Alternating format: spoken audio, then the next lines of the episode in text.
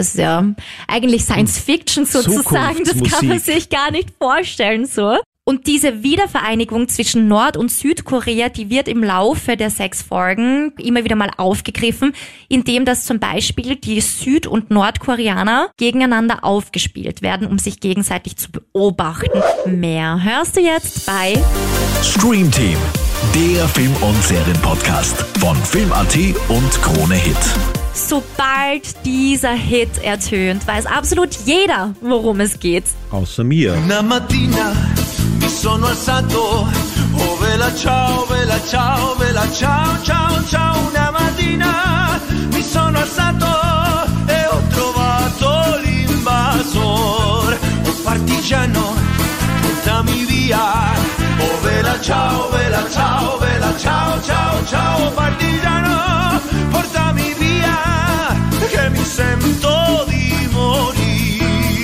Das wäre das Original und auch der Remix ist jedem bekannt. Auch das kenne ich nicht. Oh partigiano, portami via. Oh bella ciao, bella ciao, bella ciao, ciao, ciao. Partigiano, portami via, che mi sento di morire.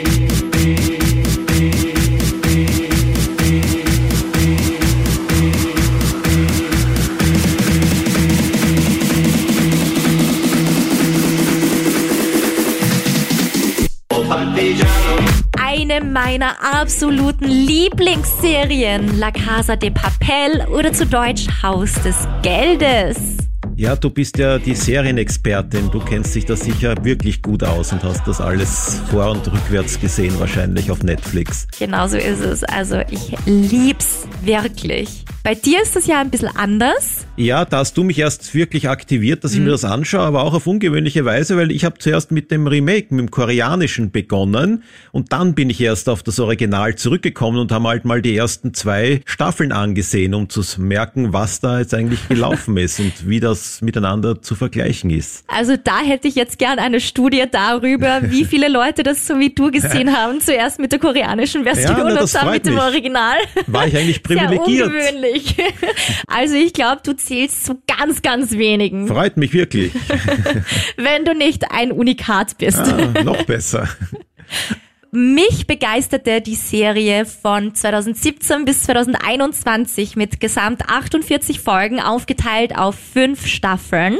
Und nicht nur mich, sondern auch Millionen von Zuschauern weltweit, denn Haus des Geldes zählt zu den erfolgreichsten internationalen Netflix-Serien und ist die erst zweite spanische Fernsehproduktion überhaupt nach dem Horrorfilm La Cabina, die jemals einen Emmy gewann. Aber du sagst Netflix-Produktion. War das nicht eigentlich so, dass ursprünglich das überhaupt gar nichts mit Netflix zu tun hatte, diese Serie, sondern eigenständig produziert wurde und dann erst dazugekommen ist? Genau. Ah ja, ich Da doch. ist es ja komplett Richtig. gefloppt. Und dann kaufte Netflix die Produktion und dann startete das Ganze durch und das international. Hm, Die haben ja dann auch ein paar Änderungen, glaube ich, vorgenommen, weil sie haben die Serien, die Folgen zusammengeschnitten oder so, äh, mehr Genau. Folgen draus gemacht. Habe ich das richtig recherchiert? Genau so ist es. Also es wurden notwendige Adaptionen vorgenommen und damit wurde das Ganze zum Hit, was niemand gedacht hätte. Und diesen Erfolg versucht man jetzt nochmal aufzuwärmen und daran anzuknüpfen auf dem riesigen asiatischen Markt. Also übergibt man das Konzept kurzerhand zwei südkoreanischen Entertainment-Firmen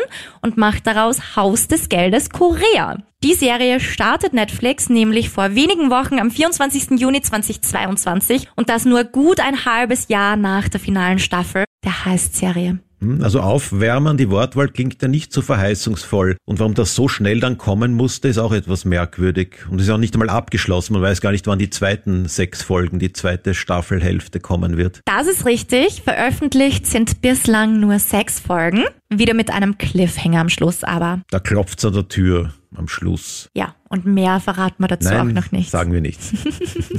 Wie der Titel schon erkennen lässt, Haus des Geldes Korea, kommt aus Korea.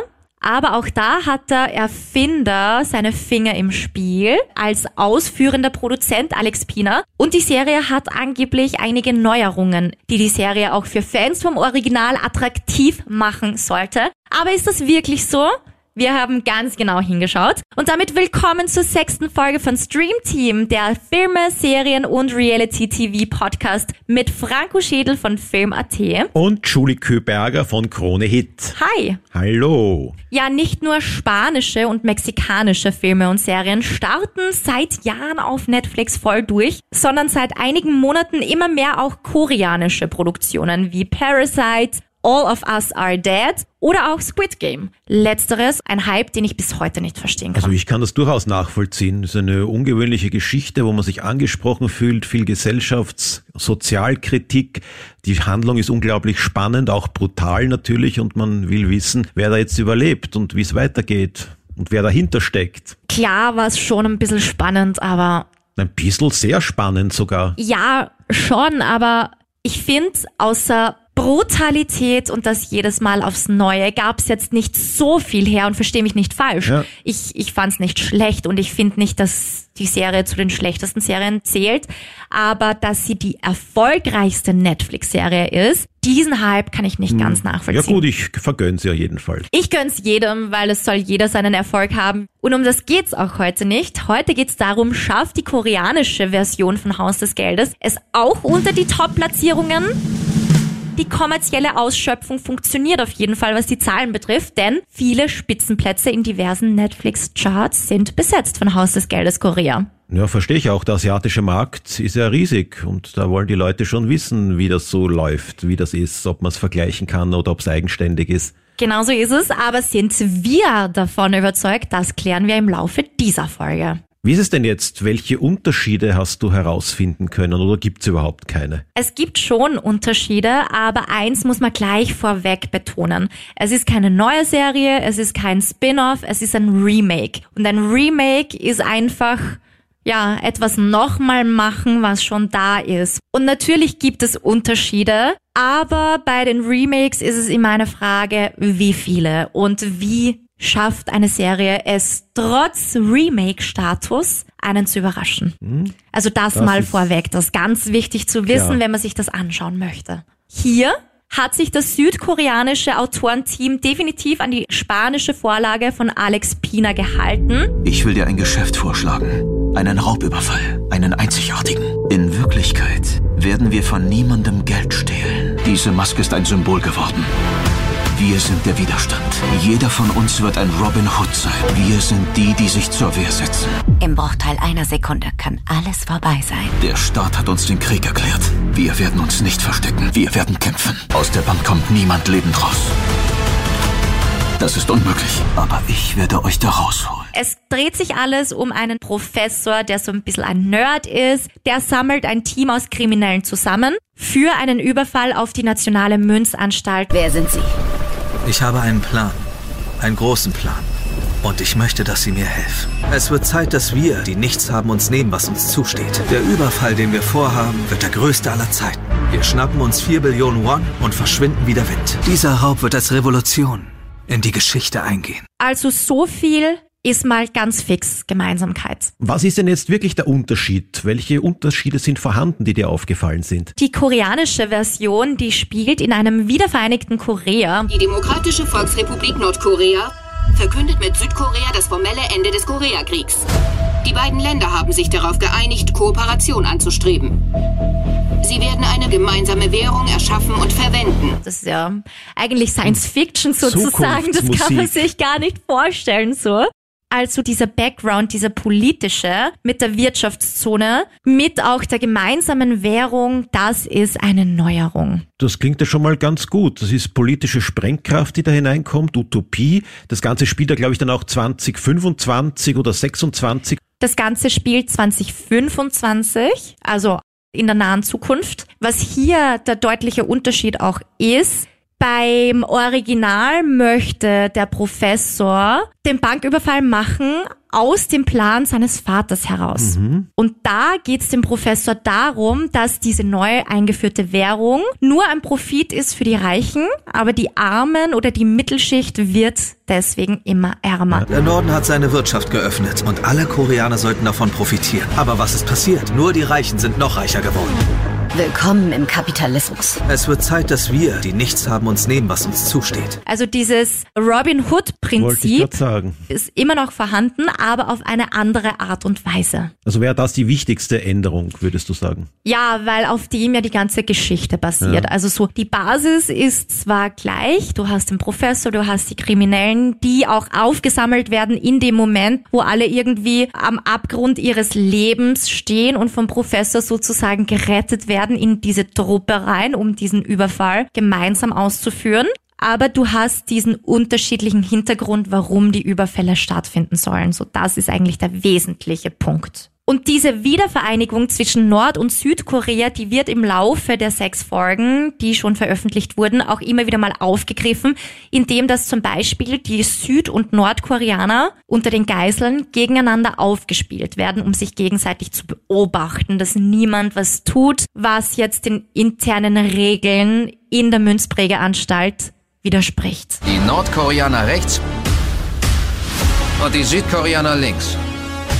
Wenn einer aus Südkorea aus der Reihe tanzt, wird einer aus Nordkorea bestraft. Und weil auch wieder dieser Robin Hood Charakter vorhanden ist, gewinnt die kriminelle Truppe auch wieder das Vertrauen der Presse und der Medien, also die Sympathie und auch die Unter- und Mittelschicht unterstützt hier die Kriminellen. Die Öffentlichkeit auf unserer Seite zu haben, ist das letzte Puzzlestück unseres Plans. Immer wieder wird auch gewechselt zwischen Szenen aus der Banknotendruckerei, Szenen aus dem Polizeiquartier und Rückblicken zu den Vorbereitungen des Überfalls. Auch der Look ist wieder sehr ähnlich, also die roten Overalls bleiben, wie sie auch schon geflattert wurden für Squid ja, Game. genau, von dort ist es hergekommen. Und auch Masken sind wieder dabei und sind auch Teil hier. Aber es sind nicht die Original-Dali-Masken, sondern hier sind es traditionelle Hahohem-Masken, zumindest angelehnt an die. Und diese traditionellen Talmasken nennt man sie auch. Aus Korea wurden früher bei Schauspiel- und Tanzaufführungen getragen und unter anderem auch bei Begräbnissen. Also der Look ist im Endeffekt gleich, aber ein bisschen kulturell und politisch angenähert an Korea. Weil du von Look redest, das hat mich auch dann richtig gehend frappiert, dass sie auch die, auch das Aussehen der Figuren praktisch beibehalten haben. Also Ja. Helsinki und Oslo sind solche Brocken, solche Bodybuilderartigen und auch die anderen schauen sich gleich und das ist schon etwas sehr stark. Da wurde auch darauf geachtet, dass da wieder diese Ähnlichkeit da ist und weil du schon zwei Namen erwähnt hast, auch die Namen sind wieder gleich. Wir haben Tokio, Rio, Berlin, Moskau, Denver, Nairobi, Helsinki und Oslo und eben den Professor und auch die Geschlechterzuordnung ist dementsprechend gleich geblieben. Also wir haben wieder hauptsächlich Männer und zwei Mädels in der Truppe mit Tokio und Nairobi. Auch die Familienverhältnisse und Beziehungen ändern sich nicht wirklich, aber kleine Unterschiede gibt's dennoch. Bei der koreanischen Version, sagen wir so, da geht's wesentlich braver zu, gediegener zu. Es gibt weniger sexuelle Anspielungen, weniger sexuelle Szenen, weniger Beziehungen. Also das Ganze ist quasi ein bisschen Jugendfrei. großelterlich. Ja, ist mir auch aufgefallen. Sozusagen. Also da geben sie sich die Geiseln unter, also wer, wer war das? Die Tokio hat eine Beziehung auch mit dem Rio, das sieht man alles ganz ausführlich.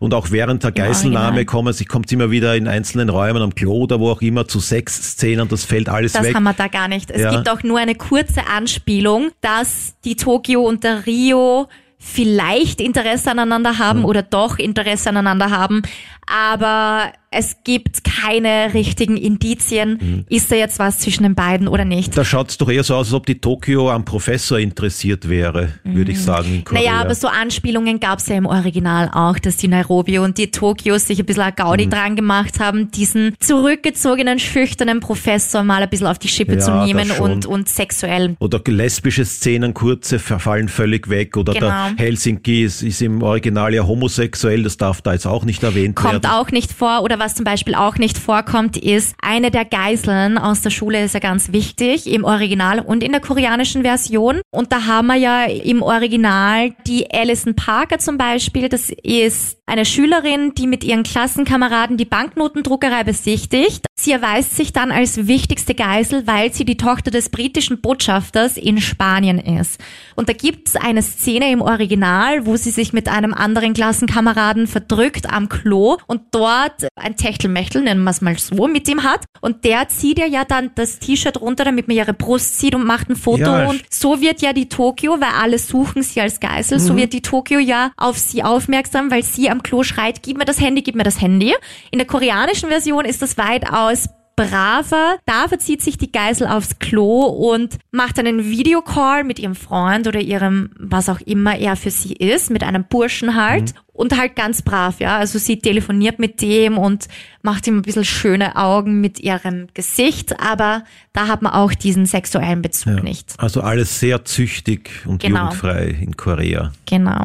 Der Professor und Berlin sind auch hier nach wie vor die Anführer und Strippenzieher. Der Professor wie gewohnt von draußen und Berlin von drinnen, aber auch ein wesentlicher Unterschied, die zwei sind keine Geschwister. Zumindest wissen wir es noch nicht. Vielleicht kommt das ja dann in der zweiten Staffel heraus. Ja, aber es deutet aktuell nichts darauf hin, dass die zwei Geschwister sind. Weil Berlin ist in der koreanischen Version der meistgesuchte Kriminelle des Landes und er ist in einem nordkoreanischen Gefangenenlager aufgewachsen. Gut, und das klingt dann doch wirklich so, dass er nicht der Bruder des Professors sein Da könnte. deutet einfach nichts Ja. darauf hin, dass die zwei, weil man sieht, wenn es um seine Kindheit geht, auch nie ein zweites Kind. Oder Mhm. es wird auch in seiner Vorgeschichte nie ein zweites Kind, ein Geschwisterl oder irgendwas erwähnt und es passt auch nicht wirklich in diese Vorgeschichte. Ja. Vielleicht wäre man auch überrascht in Das den weiteren sechs sein. Folgen, aber aktuell deutet nichts darauf hin, dass die zwei Geschwister Mhm. sind. Aufgrund der Vorgeschichte Berlins ist auch wesentlich kaltblütiger und man merkt, dass ihm in seiner ganzen Geschichte, in seinem ganzen Leben so die zwischenmenschliche Beziehung irgendwie gefehlt hat einfach. Weil im spanischen Original kommt er wesentlich sympathischer rüber. Da kann man das doch irgendwie mehr nachvollziehen, seine Handlungen. Denver und Moskau sind im koreanischen Remake Vater und Sohn. Moskau überzeugt auch hier den Professor davon, Denver mitmachen zu lassen, aber Moskaus Rolle als schlechter Vater ist hier weitaus deutlicher als im Original. Und zumindest in den ersten sechs Folgen überlebt Oslo den Aufstand der Geiseln, den er ja im spanischen Original nicht überlebt. Auch hier Vielleicht wäre mal wieder überrascht in den nächsten sechs Folgen. Kann ja noch sein, dass er noch stirbt, wie im Original. Aber dieser Geiselaufstand, der in beiden Versionen vorkommt, ist schon vorbei und im Original ist er dabei gestorben. Im Remake überlebt das. Und Oslo und Helsinki sind nicht verwandt im Remake, sondern sie sind beste Freunde. Die Ermittlerin ist ja ebenfalls wieder vorhanden. Wo gibt's denn da Unterschiede? Genau, die Ermittlerin ist auch wieder mit dabei, allerdings hier nicht mit dem originalen Namen. Der Originalname ist ja sehr spanisch, klar, das kannst du in der koreanischen Version nicht so machen.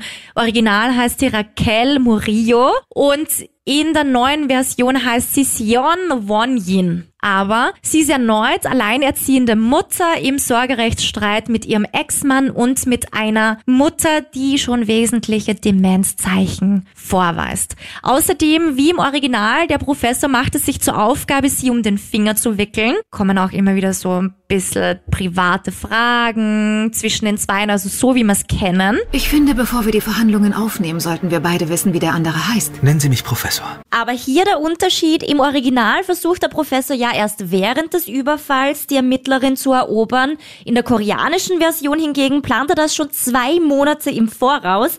Schauplatz ist das ein Café, das er zwei Monate zuvor eben eröffnet hat und von wo aus er auch den Überfall plant und steuert und überwacht, also da im Hinterzimmer. Und vorneweg serviert er Kaffee und Sandwiches und reißt sich eben die Ermittlerin auf. Das klingt ja dann eigentlich auch fast professormäßiger, dass der das so lange im Vorhinein plant. Da ist das Original weniger gut. glaubwürdig, dass er da erst direkt einsteigt, während das Ganze schon läuft. Ja.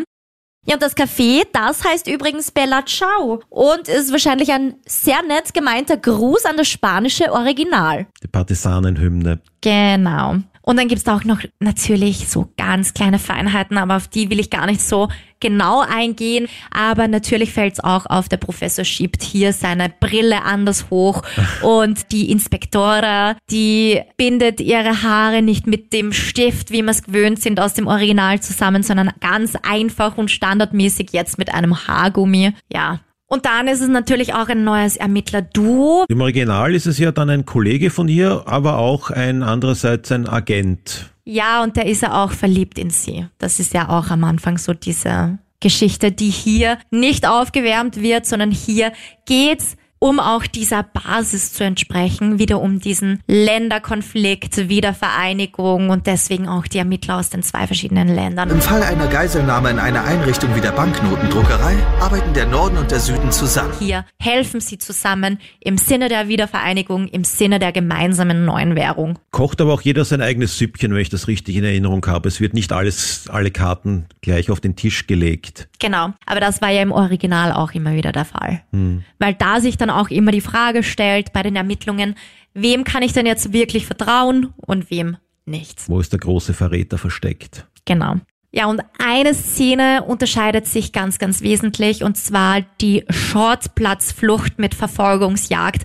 Und zwar in der spanischen Version verkleidet sich der Professor als Obdachloser und versucht da alle Fingerabdrücke und alle Spuren zu entfernen. Und entwischt dann ganz, ganz knapp und im Remake gibt's dann eine Verfolgungsjagd, eine ganz spannende, bei der der Professor der Polizei Irgendwo entkommt. entkommt. Ich muss sagen, das hat mir beides gut gefallen. Das ist eine der wenigen Szenen, die wirklich bei beiden gut funktioniert durch die Unterschiede. Ja, und ansonsten gibt's eigentlich im Ablauf und im Background nicht wirklich Unterschiede, sondern nur bei den einzelnen Charakteren. Wie schaut denn das bei Berlin aus? Was hast du denn da für Unterschiede herausgefunden? Er ist wesentlich kaltblütiger und sogar so, dass die Truppe ihm auch nicht mehr wirklich vertraut. Also das war ja im Original anders, weil im Original war er ja der Anführer und wurde nicht offiziell gestürzt. Hier wird er gestürzt und Tokio übernimmt das Kommando für kurze Zeit. Auch der Professor gibt sein Okay dafür, dass die das machen, dass sie ihn stürzen. Aber krank ist er ja trotzdem auch im Remake angedeutet, aber genaueres weiß man da auch noch nicht, wobei man dazu sagen muss, im Original wusste man ja auch lange Zeit nicht so wirklich, was da der Fall ist. Also krank scheint er auf jeden Fall auch zu sein, aber auch wie vorhin erwähnt, die ganze Vorgeschichte ist einfach eine andere bei ihm. Wie geht's denn weiter mit den anderen Charakteren? Was ist bei Tokio auffällig von Unterschieden? Sie ist zum Beispiel erneut die Erzählerin und Hauptfigur, aber im Original war sie zuvor schon eine Kriminelle und zwar eine Diebin, die zusammen mit ihrem damaligen Freund einen Raubüberfall ausgeführt hat, bei dem ihr Freund dann leider erschossen wurde und sie war dann auf der Flucht. Hier ist Tokio eine Soldatin im Koreakrieg, also sie hat längere Zeit im Koreakrieg gedient dann nach dem Krieg Tellerwäscherin und Callgirl und handelt deutlich vernünftiger und auch durchdachter, würde ich es mal nennen, als ihr spanisches hm. Pendant. Stimmt, weil die scheint ja ziemlich impulsiv zu sein und bringt immer wieder durch ihre unbedachten Handlungen auch große Gefahren, die sie heraufbeschwört. Ja, aber das hat mir damals gefallen. Ich mag auch die neue Tokio, hm? aber es hat mir schon auch gefallen, weil das brachte halt so ein bisschen Spannung rein. Ja klar, also vom Drehbuch her war das ideal, die frühere, originale genau. Version. Auch bei Rio gibt's Unterschiede. Er ist nach wie vor das jüngste Mitglied seiner Truppe. Er ist nach wie vor Hacker und IT-Profi. Aber er ist der Einzige mit einem medizinischen Background, weil er musste für seine Eltern ein Medizinstudium machen. Das hat er abgebrochen und deswegen hat er auch keine gute Beziehung mehr zu seinen Eltern und steht vor allen Dingen mit seinem Vater auf Kriegsfuß. Und seine medizinischen Kenntnisse waren auch schon sehr hilfreich im Remake. Werden auch immer weiter hilfreich sein wahrscheinlich. Gerade bei so einem Raubüberfall im Original war es so, dass der Professor darauf geachtet hat, allen auch so einen Erste-Hilfe-Crash-Kurs zu geben, damit alle gut vorbereitet sind, falls mal ein Unfall passiert. Hier ist es natürlich sehr von Vorteil, dass Rio schon mhm zumindest einen Teil seines Medizinstudiums absolviert hat. Ja, da erinnere ich mich, jeder gibt es im Original diese Szenen, wo da sich einer zur Verfügung stellt und dort liegt und dann muss die Hauptarterie, Schlagadern so alles eingezeichnet werden, farblich am Körper markiert. Das ist recht witzig. Dann die zweite Frau im Team, Nairobi, habe ich geliebt im Original. Im Original ist sie mit dabei, weil sie ihrem Sohn eine Zukunft bieten möchte. Im Remake weiß man zumindest in den ersten sechs Folgen nicht, warum sie mit dabei ist. Sie spielt auf jeden Fall eine bekannte Betrügerin, die sich gerne mit fremden Überfällen und kriminellen Machenschaften schmückt. Also kann man nicht so sicher sein, was da alles stimmt, was sie von sich gibt. Genau. Wie geht's denn weiter mit Denver zum Beispiel? Ist auch eine wichtige Figur. Denver ist unbedacht, also so ein bisschen ein, ja, ein liebenswürdiger Dummkopf sozusagen. Was mich ein bisschen gestört hat, ist, dass er im Remake jetzt noch dümmlicher dargestellt mhm. wird. Mhm. Meiner Meinung nach echt übertrieben schon. Und auch hier gibt's wieder diese Annäherung mit einer Geisel. Was ist das für eine Geisel? Wie im Original, da im Original war es die Monika, hier heißt die Geisel anders und zwar Yun Misun. Zwischen ihnen funkt, nachdem er sie auch beschützt, weil sie schwanger ist. Nur stellt sich heraus oder wird jetzt vermutet nach den ersten sechs Folgen, dass sie nicht wirklich schwanger ist, sondern dass das nur ein Druckmittel ist. Schwanger soll sie auch hier im Remake wieder sein vom Direktor. Bankdirektor. Also auch der spielt wieder mit. Und was kannst du über den sagen, über den Bankdirektor? Auch der Arturo wird neu mit eingebracht. Er ist erneut der Bankdirektor. Er hat erneut was mit seiner Mitarbeiterin. Es ist erneut eben im Raum, ob die schwanger ist oder nicht. Im Original ist sie ja tatsächlich schwanger. Hier ist sie, wie gesagt, nicht schwanger. Die Geschichte ist da auch ein bisschen eine andere. Also hier im Remake äh, sagt er ja, er hat eine Vasektomie und kann gar kein Kind produziert haben. Im Original ist es ja so, dass er glaubt, dass er unfruchtbar ist, weil es mit seiner Frau ja äh, dann nicht wirklich geklappt hat. Und er hält auch hier die Räuber wieder auf Trab. Er ist ein hinterlistiger Feigling. Er sorgt immer für Ärger. Er schiebt auch dann eben die besagte Geisel vor und möchte, dass sie sich seine Smartwatch aus seinem Büro schnappt, um die Polizei zu kontaktieren. Also es ist wieder sehr, sehr viel Ähnlichkeit. Also man kann gar nicht nicht mitkriegen, Mhm. dass er den Arturo verkörpert. Obwohl mir kommt vor, das Original kommt da wieder etwas sympathischer rüber. Es ist so ähnlich wie bei Berlin. In Korea in der Version ist er wirklich eine absolute Grätzen, wo Ja, man also überhaupt nichts für ihn empfinden kann, wo er wirklich sich unglaublich mies verhält den anderen gegenüber und nur auf sein eigenes Wohl und sein Vorteil bedacht ist. Ja, ganz mies. Wirklich ganz, ganz, also ich fand ihn mega unsympathisch. Aber ich fand ihn im Original schon sehr unsympathisch, aber hier schießt er alles ab. Ja, da ist nochmal getoppt. Ja, und dann haben wir zu guter Letzt auch noch Helsinki. Helsinki ist die Person, von der man meiner Meinung nach am wenigsten mitkriegt. Er ist erneut für die Waffen zuständig. Er trägt auch wieder eine schwarze Wollmütze.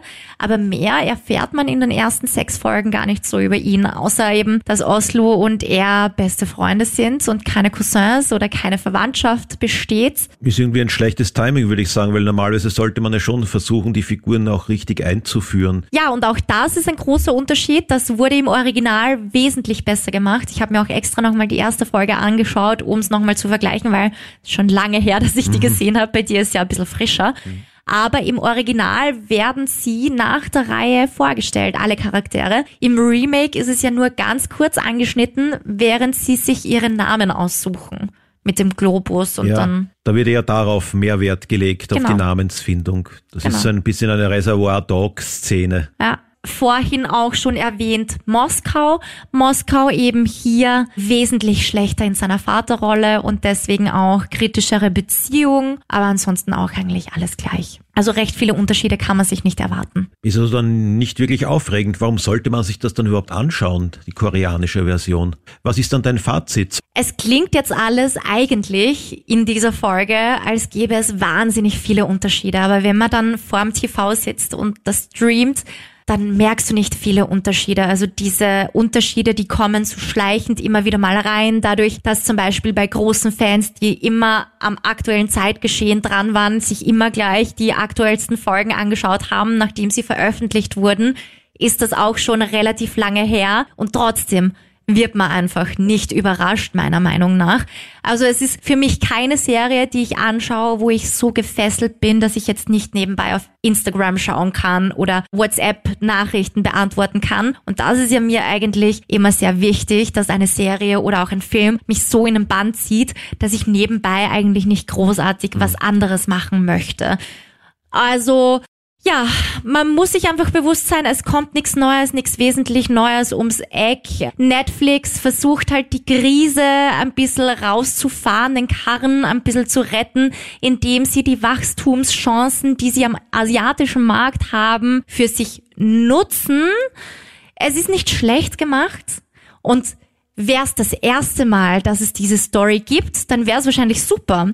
Aber es ist halt auch so, wenn ich ein Fan bin von einer Serie, dann kippe ich da immer total rein. Und dann mag ich die Charaktere, ich ja, ich habe da so meine Lieblinge, meine Favorites. Ich liebe ihre kleinen Macken und ihre, wie soll ich sagen, ihre Stärken und Schwächen. Und dieser Platz oder diese vielen Plätze in meinem Herzen sind schon vergeben. Und jetzt kommt eine koreanische Version mit neun Schauspielern.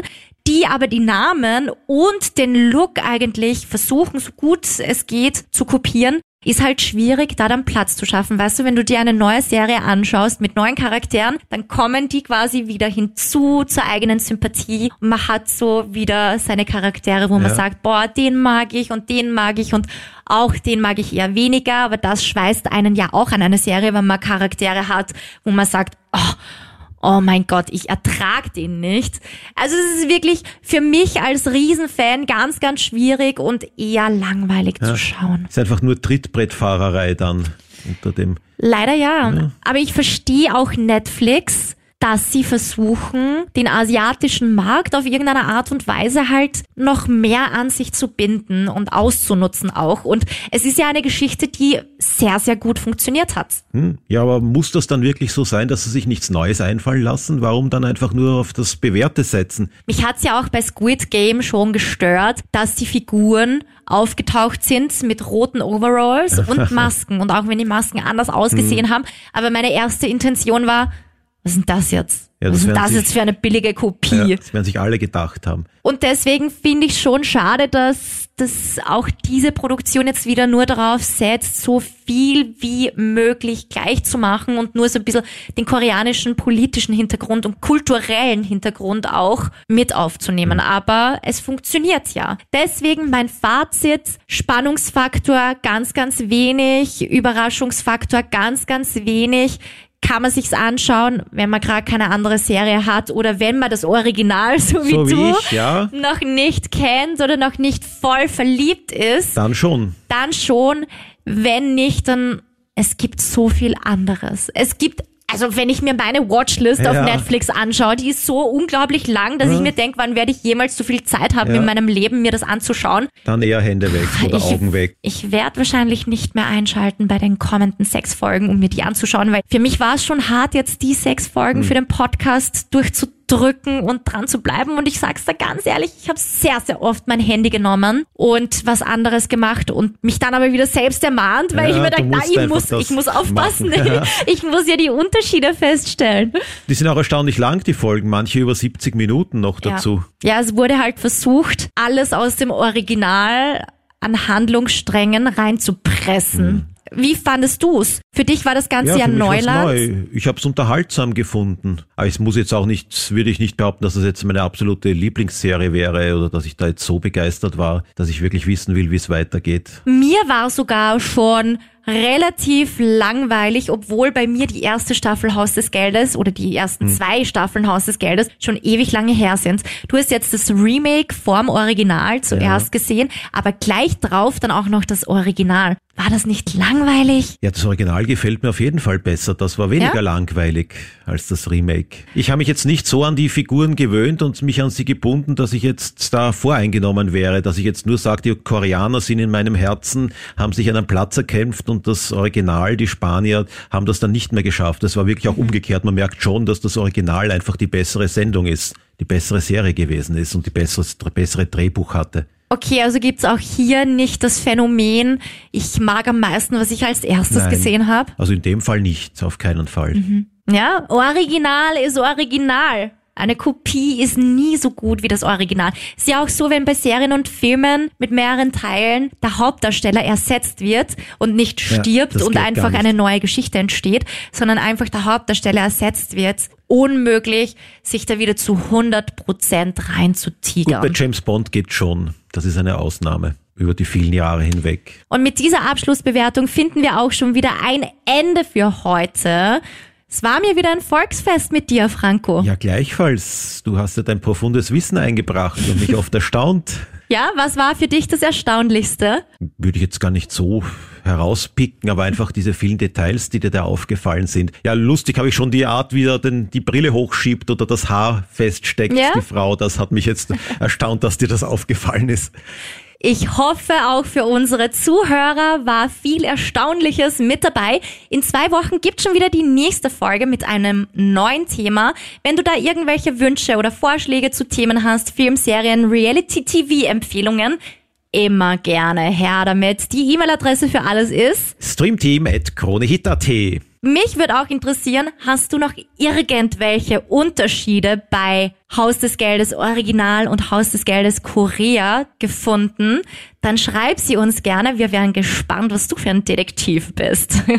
auch hier bitte an streamteam.kronehit.at und auch an diese Adresse offenes Feedback, Kritik, was können wir anders machen, was können wir besser machen, was sollen wir uns bitte beibehalten einfach immer schreiben und auch gerne unseren Podcast bewerten und abonnieren, wenn er dir gefällt. Das wäre ganz toll. Danke fürs Zuhören und bis zum nächsten Mal. Bis dann. Ciao. Tschüss. Stream Team, der Film- und Serienpodcast von Film.at und Krone Hit.